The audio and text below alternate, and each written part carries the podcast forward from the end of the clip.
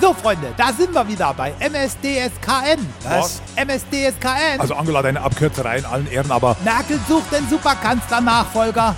ah, Na, aber das bin ja wohl ich. Immer mit der Ruhe. Ihr müsst euch jetzt hier in der Challenge erstmal beide beweisen. man muss den Laschet nochmal an den Nippeln ziehen. Markus, jetzt stellt euch den Fragen, die euch die MSDSKN-Jury, also ich, vorbereitet habt, ja? Frage 1. Wie können wir die Wirtschaft ankurbeln?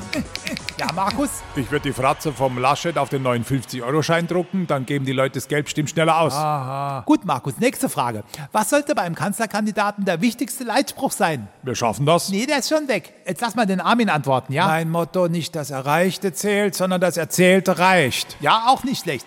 Jetzt mal eine Praxisfrage. Wie nennt man es als Kanzler, wenn ich mir an der aktuellen Bundesnotbremse die Zähne ausbeiße? Ja, Armin? Das nennen wir Lückenlockdown. Es ist ja absoluter Schmarrn. Beides richtig. Aber ihr wisst ja, bei diesen Castings sind ja auch künstlerische Einlagen vorgesehen. Könnt ihr hier vielleicht was vormachen? Aber Angela, wir machen doch uns und allen anderen schon seit Jahren was vor. Ja, und leider macht mir nie jemand was nach. So kommt man nicht weiter. Dann muss es die alles entscheidende und unparteiische Finalfrage bringen. Ergänzt wie folgt. Merkels Supernachfolgekanzler wird, dessen Name sich auf Köder reimt. Hm, Köder. Äh, Ja, Armin? Laschet. Stimmt, Glückwunsch, du hast es.